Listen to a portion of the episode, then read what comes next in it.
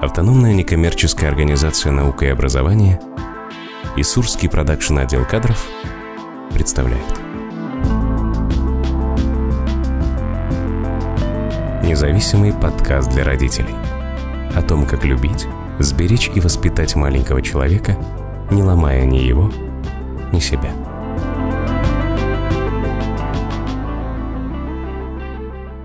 Здравствуйте, ребята. У нас независимый подкаст. Мои маленькие друзья. Да. Сегодня со мной прекрасные вообще волшебные люди. Алексей Артемов, гештальтерапевт, вдохновитель, наверное, многих. Красиво как, да? Ты учишь любви, я учу любви. Если вы нас путаете в кадре сейчас, ну, надо как-то это помечать стрелочками. Да, да, но нельзя не представить бессменного ведущего вообще независимого подкаста Андрей Панферов. Ты работаешь с трудными подростками, это тоже классно. То, что ты их выводишь на новый уровень, занимаешься профилактикой химических зависимостей. Вот, Алексей, ты, я знаю, тоже работаешь с трудными подростками, и поэтому это очень классно, что наш подкаст, он для родителей – но мы там затрагиваем моменты, которые связаны э, с подростковым периодом, который сложен, я так понимаю, для многих. И у нас тут в зрительном зале есть э, Игорь, который на самом деле э, вдохновил нас, меня на эту тему. Для меня она сформировалась следующим предложением. Как сделать так, чтобы меня любили? Доставить. Привязал к этому кровати, все, у них уже шансов меньше не любить тебя, да, куда там деться. Вот, к батарее еще нормально, ну, такой хороший, который держится. Как заставить, чтобы тебя любили? Для чего нужно заставить, чтобы тебя любили? Я думаю, что у нас есть э, такой какой-то невообразимый в культуре культ любви, что обязательно должны всех и вся любить. И мы считаем, что если нас будут любить, мы от этого будем, наверное, чуть более счастливыми. Я думаю, что первая ловушка в любви – это а, желание, и в психологии эта ловушка называется определенным да, термином, что а, желание, чтобы другой знал про меня все. То есть, вот в эту ловушку мы попадаем. Чтобы он меня принял всего? Чтобы знал про меня все. Вот он должен догадаться, что я сейчас хочу, что я люблю. Mm. И чтобы вот этот человек окружал меня таким присутствием, которым, в котором я бы полностью переживал что-то, что я помню э, откуда-то, да, э, когда кто-то про меня знает все. Как сделать так, чтобы меня любили? Зачем мне нужно сделать так, чтобы меня любили? Давайте вот про это ответим. Вот, может быть, мы попробуем прям вот прям проще и легче от лица родителей эта позиция, которую я сейчас занимаю, вот хочется, чтобы было Простота. понятно всем. Да, да, вот прям, чтобы было супер просто. Да я родитель сам, и возникают такие косячки. То есть, вообще мы рассматриваем проблему, и вот это, вот эта концепция двух переборов. Либо я над ребенком, и угу. э, в моем лице он ничего не понимает, и он маленький, несмышленый. Или кто-то чего-то не понимает, а я над ним возвышаюсь. Я это делаю неосознанно.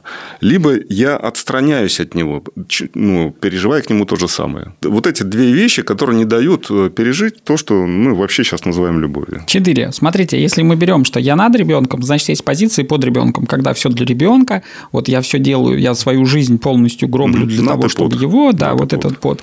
И если я отстраняюсь одно, то есть еще следующая полярность, когда я настолько в ребенке сижу, да, Влипаю. прилипаю, что он со мной сливается, я перестаю понимать, где я, где ребенок, и он тоже.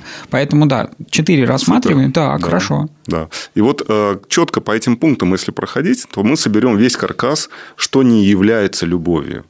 И когда мы будем понимать, что вот это не любовь, вот это не любовь, оно нас выведет потихонечку к центрации, к пониманию того, что действительно ну, это такое, как переживание. Вот сейчас пример приведу как раз. Я общался с товарищем, у которого дочка 14 лет, что начала как бы получать двойки, тройки в школе, то есть, вроде хорошая девочка, все нормально, но получается, он отстранился, ну, как я это чувствую. И когда его социум начинает возвращать, он такой, ага, надо что-то делать, надо туда, значит, сближаться и как-то это регулировать. И, соответственно, это не про любовь, это про то, что социум, значит, тебя туда заставляет там не то, что... как-то регулировать, да? Там смотри, как интересно получается. Э, люди отстраняются. Ну, например, ну, я как родитель отстраняюсь, пока не понимаю, как делать. Да?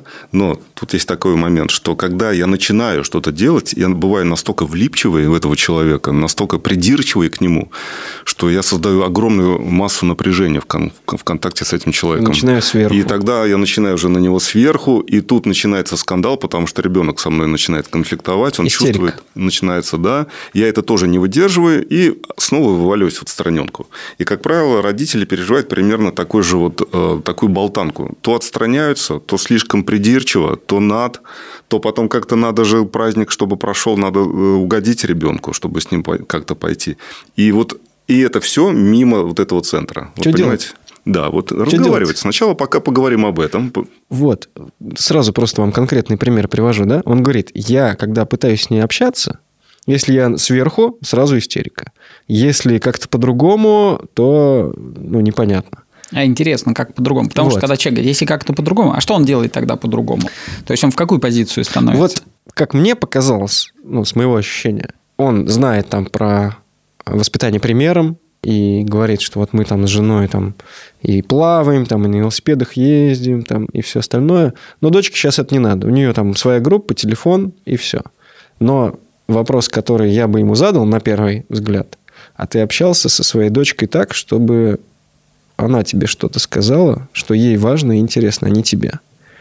Вот правильно я мыслю или нет? Или как-то по-другому? Когда э, человек говорит, я хочу научить своего ребенка, потому что вижу, что есть проблемы. Как родитель, я должен бы, хорошо бы себе задал бы вопрос, чему я теперь должен или могу научиться, чтобы исправить эту ситуацию, потому что я уже ее научил тому, что она себя ведет. И неважно как, я специально это делал, или она подсмотрела с меня и все такое прочее, просто она, у нее, значит, не было перед глазами какого-то другого э, опыта, который она могла бы взять. Поэтому те родители, которые говорят о том, что с моим ребенком проблемы, вот надо еще чему-то ее еще научить, ребята, с моим ребенком проблемы, чему я могу научиться для того, чтобы восстановить этот контакт и помочь ей его восстановить? Вот это первый вопрос.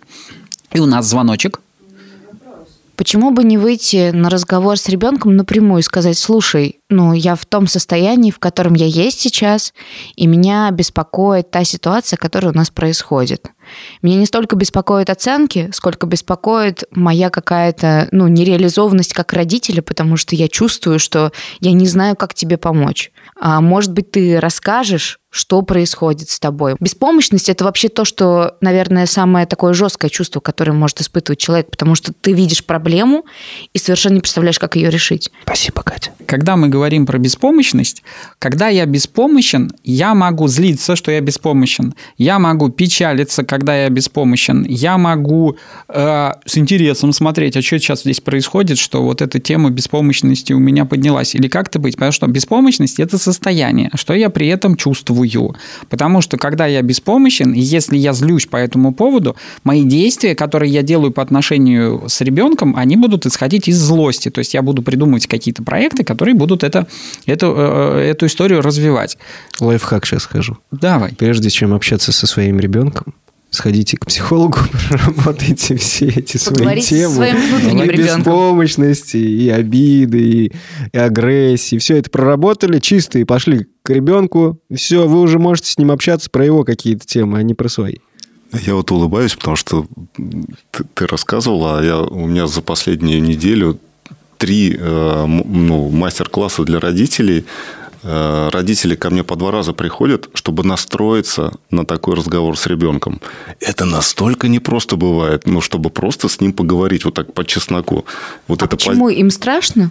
Позиция над, она, она просто торчит как вот такая функция, которую очень сложно у себя убрать. И за, эти, за этой позицией над всегда скрывается страх оказаться плохим родителем, а за этим плохим родителем всегда скрывается еще тревожный ребенок внутри меня. И вот ну, последовательность совершенно правильная, но очень важна практика в этом вопросе, даже если мы сейчас об этом говорим, очень рекомендую каждому вот э, немножко туда вглубь посмотреть, и тогда проще будет. Э, проще будет. А еще есть история по поводу того, что я иду по-честному разговаривать с ребенком, но при этом я хочу жесткого результата, чтобы он изменил свое собственное мнение и свое собственное поведение. И вот эти две вещи, они часто могут не совпадать совершенно, потому что... Я себе говорю, я иду честно общаться с ребенком, но на самом деле нифига. Да? Ну, то есть я себе сказал, я иду честно общаться с ребенком. Прихожу, а там жопа. Меня начинает там, типа, злость, агрессия вытаращиваться. Я такой, ну я же пришел честно, блин, общаться с тобой. Ну ты чего, блин? Да, а ты не общаешься со мной честно. Ребенок такой, что от меня хочет родители? Я Ой, мне сейчас надо, чтобы ты начал уже меня слушать, блин. Я к тебе сейчас открытым со всей. Я по-честному тебе пришел и сказал, сейчас ты будешь слушать все, да. что я тебе скажу. И да, но тоже это не контакт. Как сделать так, чтобы меня любили? Только, знаете, давайте про нормальную любовь, а не какую-то там искаженную, да, и там про какие-то приставания, про какие-то еще истории. Ну, правда. И не удушающую любовь. Я про вот про здоровую любовь. Вот человек меня любит, Безусловно. а я его такой нет, потому что... Мы же говорим про безусловную. Когда Безусловно. мы ничего не ждем взамен, да? Мы просто да. человека любим, и все. Или да. нет? Да, про безусловную любовь. Потому что условная любовь – это проституция. Канал для взрослых. Что вы тут начинаете? это условная любовь – это проституция. Я тебя люблю, и ты давай мне взамен люби меня. А если ты этого не делаешь, то я тебе тоже не дам свою любовь. А у меня ее дофига много. Я тебя могу, знаешь, как любить. В общем, вот это не Игорь, неправильно. твой выход. Есть ага. у тебя вопрос? Что делать, когда восьмилетний ребенок говорит тебе а, что меня никто не любит, даже моя собака. Как из этой ситуации выйти, что делать родителям и что от этого ждать вообще. Я еще уточнил, даже собака. Я специально как бы это подчеркиваю, потому что это собака – это такой собирательный образ, да? Что... Это знаковая история, да, потому что если меня никто не любит, даже собака, собаки, которые являются чистой любовью вообще, это не является это симптомом того, что ребенок не любит самого себя. И он просто не понимает, что такое любовь. Он просто ее не, не, не испытывает, не ощущает. И, скорее всего, блокирует все проявления любви от, друг, от других. Игнорирует, там, обесценивает и, и, и все такое прочее. Поэтому, если я говорю о том, что вы меня не любите, это потому, что вы мне не нравитесь. Да?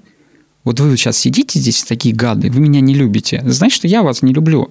Как только я у нас начинаю любить, мне как минимум, ну, как бы, ну, нормальная компания, все хорошо. Ты хочешь понять, почему в нем я это хочу происходит? понять, да, что с этим делать. Угу. И как а... из этой ситуации можно выйти вообще, или можно ли вообще из этого выйти? У меня к тебе простой вопрос. Ты, когда э, домой возвращаешься, тебе хочется домой? Да, конечно. Для тебя дома это теплая атмосфера? Да, конечно. Угу.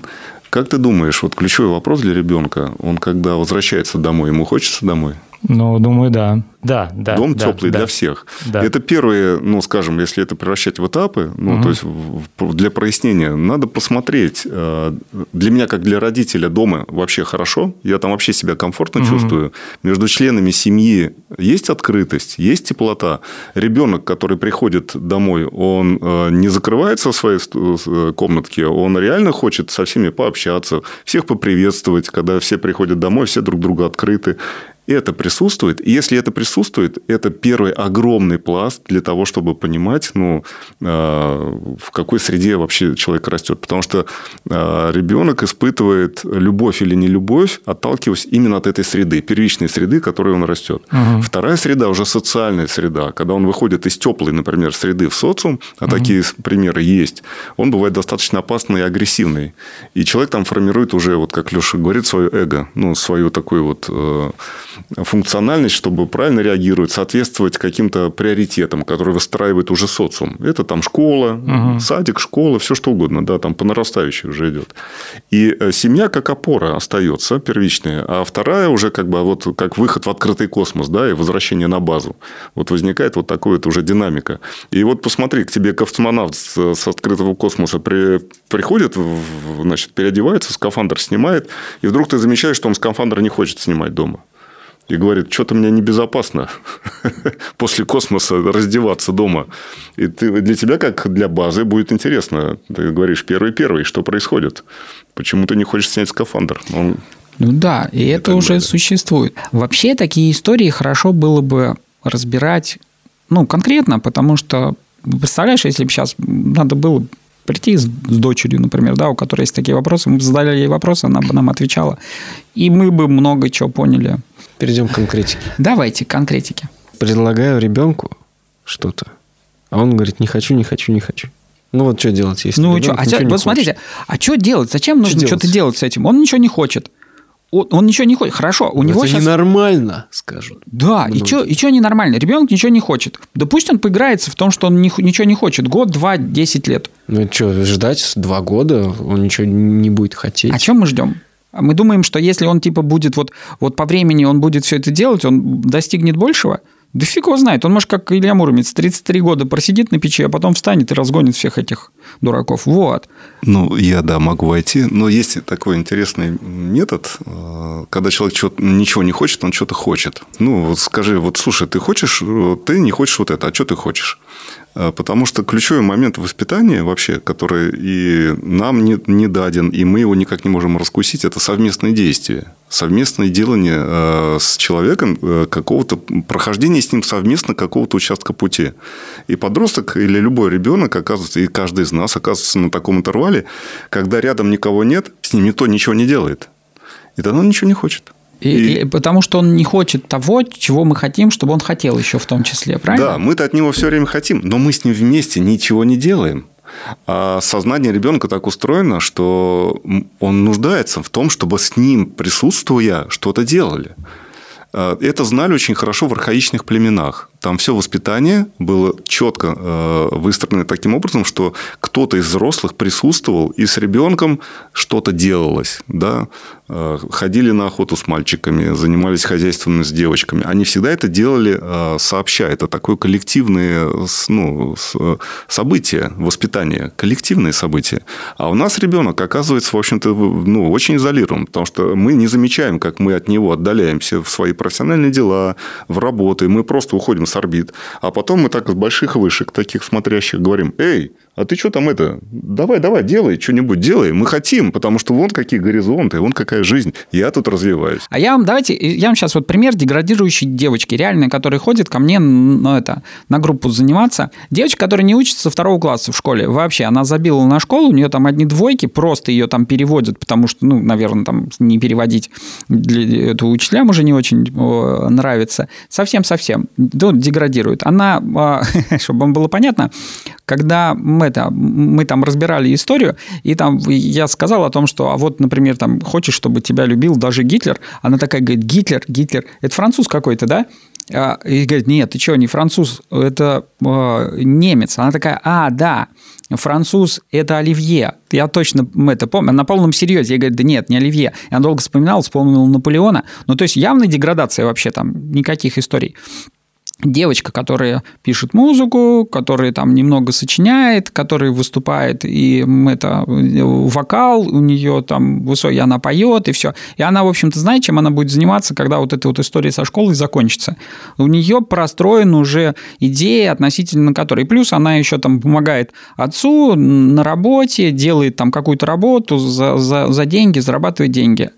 Ну, деградирует же. Учится на двойке. Все, беда. Чего Хороший пример. вырастет? Да? Да. А, вот вопрос. Я сейчас... Давай представим, что ты с ней пошел. Вот, да, я сейчас же в роли этого Да, отца. да, да, да, да. Вот. И я представляю, что мне сначала нужно понять, что она вообще делает. То есть, мне нужно за ней последить, условно, да, понаблюдать, понять, ага, так она сюда ходит, в каких приложениях она сидит. И с открытостью и с интересом, значит, туда ступить. Да? И ей сказать, что как бы вот, а можно? То есть, мне же нужно спросить разрешение, можно ли с ней. И если ребенок тебя не впускает, а может же быть такое, что он сразу не впустит, что нужно ждать вот этот момент, да, как-то Ну, например, э, разработка стратегии поговорить с ребенком на чистоту, о котором я вот рассказывал Мгм. немножко ранее, что родители, мы подготавливали, так сказать, э, варианты, как это можно сделать. Это действительно была про- прогулка. Это ну, был найден вариант, что это удобнее всего сделать на прогулке.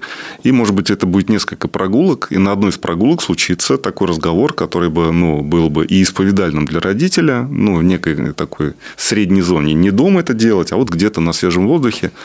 И тогда там, где-то на этой средней зоне, не принадлежащей ни родителю, ни ребенку, да, проще выйти на честность и э, как-то поделиться. Пускай она тебя возьмет там вот в свое, вот в, вот в этот, частично хотя бы. И когда мы присоединяемся к ребенку через какое-то делание вместе с ним, у нас возникает платформа, почва, на которой мы уже можем что-то выстраивать, но не путем давления, вот это вот, вот этот над, да, вот этот, а путем вот этого прямого контакта. Но это это весь секрет прямого контакта – это совместное делание, собственно говоря. Вот и все. А, давайте по-честному. Если я люблю своего ребенка, я не смогу, не, не, невозможно пропустить, они, потому что это есть у всех, не бывает тех, которые чего-то чего не хотят. Другой вопрос, если я как родитель, я считаю, что э, то, чем он занимается, это полная фигня. Ну, и вот когда мы как родители обесцениваем интерес ребенка, то да, там получается, что из него ничего не вырастет. Я же хочу программиста. Но иногда же это неосознанно происходит, это обесценивание. Просто ну, система ценностей такая, что тебе так кажется. Ты даже да. можешь это не озвучивать ребенку, но ты уже ну, на него смотришь да, так, что все понятно. Да, да, да, да. Так здесь есть. же, получается, нужно как-то себя на место поставить. А как, как себя поставить на место, чтобы не обесценивать ребенка? Это что нужно? Как поставить себя на место, чтобы не обесценивать ребенка? Это может быть принимать его вообще э, тем, какой, кем он является. И любить его, безусловно, нет? Крамольные вещи говорю. Так, давай. Но это к вопросу о том, что нужно в своей системе координат что-то сдвинуть самому. Правильно? Но вот вопрос, как это сделать? Я понял твою роль, ты прикольный. Ты такой изображаешь из себя несознательного родителя и так и задаешь это в виде вопросов, чтобы мы это получали. На самом деле он очень продвинутый родитель. Сейчас вот, Алексей чтобы выяснит, что на самом не деле думали, да. На самом деле никто никого и не, не изображает. И, и, и, Я такой и есть. Да, да, да, да, да. Все, мы, мы тебе верим. Давай тогда свой вопрос. Ну вот вопрос про то, что если я неосознанно даже обесцениваю своего ребенка, угу. как мне сделать так, чтобы его не обесценивать? Какие шаги мне нужно предпринять, хотя бы минимальные?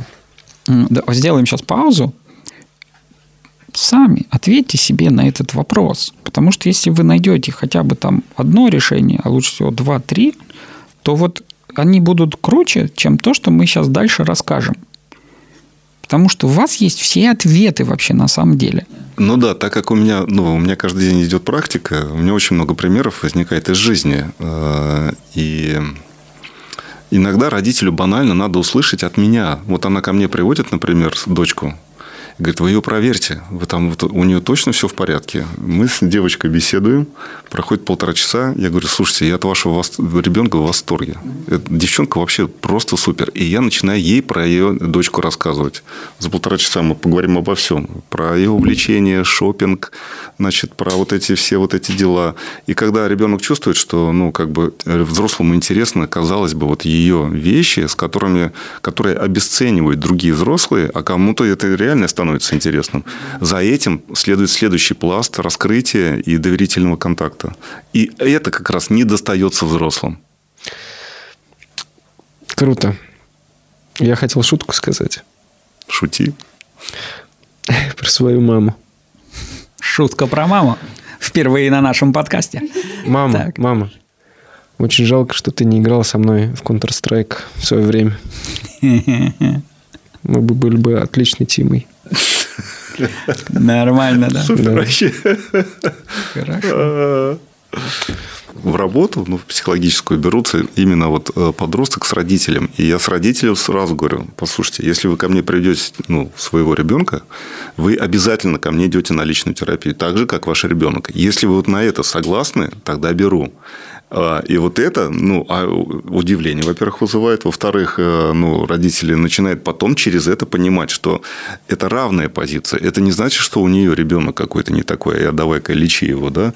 А что, да, и потом начинается, потому что э, мой пример про девочку полтора часа беседы выяснилось в том, что мама живет в парадигме, что мир тревожный, очень опасный. Нужно быть постоянно на чеку. А, и потом вся работа переходит. Вот одна консультация с девочкой, а потом четыре с родителем. Чтобы расчистить вот этот как раз а, каркас представлений о том, какая она должна быть, какой мир а, и так далее, и так далее. Ну, и вот это вот очень интересная работа. Но, смотрите, это вот сейчас вот идеальный вариант. Я поддерживаю тех родителей, которые сейчас смотрят и говорят о том, что, о, это офигеть там в Counter-Strike играть. А я не хочу своим ребенком, если играть в те игры, которые ему нравятся. Давайте этот вариант рассмотрим. Тогда не обесценивать просто. Да, хотя бы не обесценивать, да. А может быть, мы тогда поищем это, а во что нам нравится вместе играть? Потому что ну или какое, любую какую-то активность, которую мы, от которой мы получаем удовольствие вдвоем. Вот история, которую я слышал. И я даже на себе и на своей семье это иногда замечал. Когда я как родитель хочу угодить своему ребенку, как бы выстраиваю наш досуг вокруг него, но жертвуя чем-то своим. Да. И я в этот момент, ну, как бы недоволен. Мне нехорошо. Я не кайфую от времяпрепровождения, ну, которое... Ну, типа, да, типа я выполняю да, да. все я, правильно. типа хороший я папа, все... я сейчас делаю для дочери. Да, да, вот. Да. И нифига, и, и все чувствуют, как мне хреново в этот момент, все это считывают, и все недовольны. И чего вы недовольны, еще хочется да, сказать. Я тут я такой, короче. Ради вас. Ради вас. Поехал время. в этот да. батутный, блин, центр. Четыре часа вы там прыгали, да. Вот. Да. И здесь про то, что если я буду следовать своим каким-то желаниям, и все, ну там, моя семья будет видеть, что я счастлив, я думаю, всем будут, всем, всем будет классно. Или нет. Да. да. Или и, нет. Да, и мы подходим к очень важной теме, э, которая э, ну, является задачей э, для эволюции семьи, чтобы человек в семье видел карту своей полноты личности, чтобы он видел в своем ребенке возможность контактировать с собственным ребенком внутренним, а, он видел в собственном подростке, ну, в ребенке подростке, да, своего подростка, чтобы он контактировал с супругой и видел в ней а, контакт со своей анимой, а, со своим женским началом. И вот когда вот такая грамотность начинается, ну, это уже совершенно другая глубина и история. Там столько любви рождается, столько процессов интересных. Э, семья как э, тренинг, как обучение, как э, школа жизни. Тогда. Хочу, хочу, чтобы у всех вот это, вот это было у меня, у вас. Давайте, давайте, как это сделать? Как это сделать?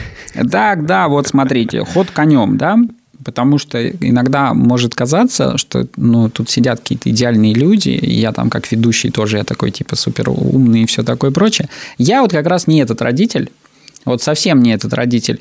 Вот активности с детьми какие-то, чтобы мне там нравилось и нравилось им, не, вообще не мой конек. Я могу поддержать какую-то историю, но вот специально, чтобы собираться и куда-то там идти и хотеть, я этого не делаю.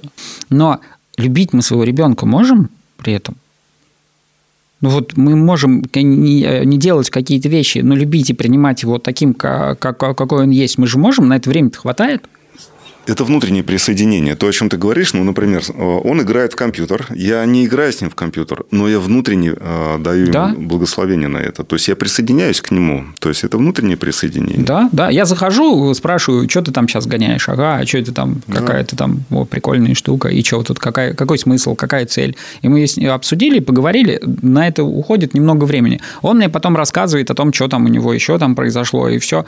Не надо постоянно придумывать из себя и строить из себя каких-то каких-то супер родителей, делать какие-то супер усилия для того, чтобы что-то там ребенку обеспечить и все такое прочее. Мы понимаем о том, что ребенок это а, а, эволюционный организм, который не развалится вот от каких-то историй. Вот когда начинают родители дергаться, что он что-то ему там не додает, да, и что-то он там ему делает, и он начинает ему что-то пихать, там, додавать, а ребенку-то, собственно, это и не нужно, и начинаются вот эти все истории. Но это тяжело. Да? Ну, когда ребенок там, не знаю, тебя грубит, не знаю, когда приходит пьяный, или когда он ведет себя как говно. Ну, то есть, ну, это же тяжело его любить. А еще такая история есть, что, ну, как правило, дети, они вообще полярности своим родителям. Они ближе к бабушкам, дедушкам по какому-то своему замесу.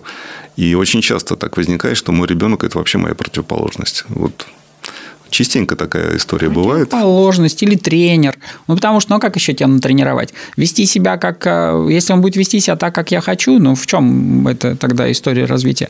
Если ребенок приходит пьяный и грубит, какой-то был период безусловной любви со стороны родителей пропущенный просто. Потому что что он начал пить-то?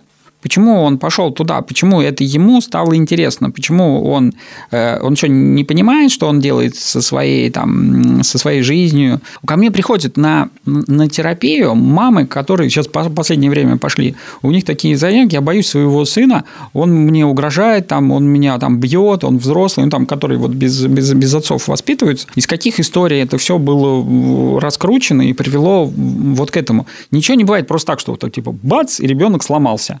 Да, еще очень сильный маркер – это само, э, сама, господи, роль, сама роль родителя. Она для нас э, очень такая, ну, живая и небезопасная даже. То есть очень важно иногда посмотреть на ребенка не как глазами родителя, а просто как человека. Да, чтобы посмотреть, а, а с кем, с кем я живу, кто вообще со мной дома. Но не с точки зрения «это моя жена», это мой телевизор, это мой ребенок. И вот это вот это мое, оно настолько нас зашоривает, настолько нас превращает э, вот в какую-то такую... Я становлюсь функциональным, я, я перестаю быть человеком, и я перестаю видеть человека, э, я вижу только функции. Вот это сделал, вот это выполнил, вот это вот это, вот это вот это. И вот это вот угу. самое, самое, на самом деле, вот, э, больное вот в этих историях, обычных бытовых, потому что мы воспринимать начинаем э, людей, которые с нами ну, самые близкие, именно чисто функционально. Если мы в этот момент мы осознали, что у нас в семьях, допустим, там у меня в семье вот такая сейчас история. Получается, я так это, отстраняюсь немножко, да, смотрю ну, со стороны на все, что меня окружает, там, на квартиру, которая якобы моя, либо ипотечная, вот, на ребенка. Банк который, думает иначе. Да, который мой был все это время. А сейчас я смотрю так. А просто быть, ребенок. Да, просто ребенок. Ну, просто человек. Человек. Человек, да, да. Вот я на них смотрю. И как будто бы вот завтра я уже с ними жить не буду. Да. Как будто бы, да. Вот просто люди, да, и... Или так, я так проездом, я квартирант, я у них остановился mm. и так вот ага. смотрю так ну, со стороны вообще картину. Любую можно себе представить парадигму, которая меня немножко вырвет из лап вот моего вот этого mm-hmm. влюбчивости. Mm-hmm. Есть еще хороший вопрос, который часто задаю родителям. Говорю, представьте, что а, вот ребенок, который сейчас перед вами, на самом деле вы уже знаете, кто этот человек, и вы уже с ним в будущем, ну, в прекрасных отношениях.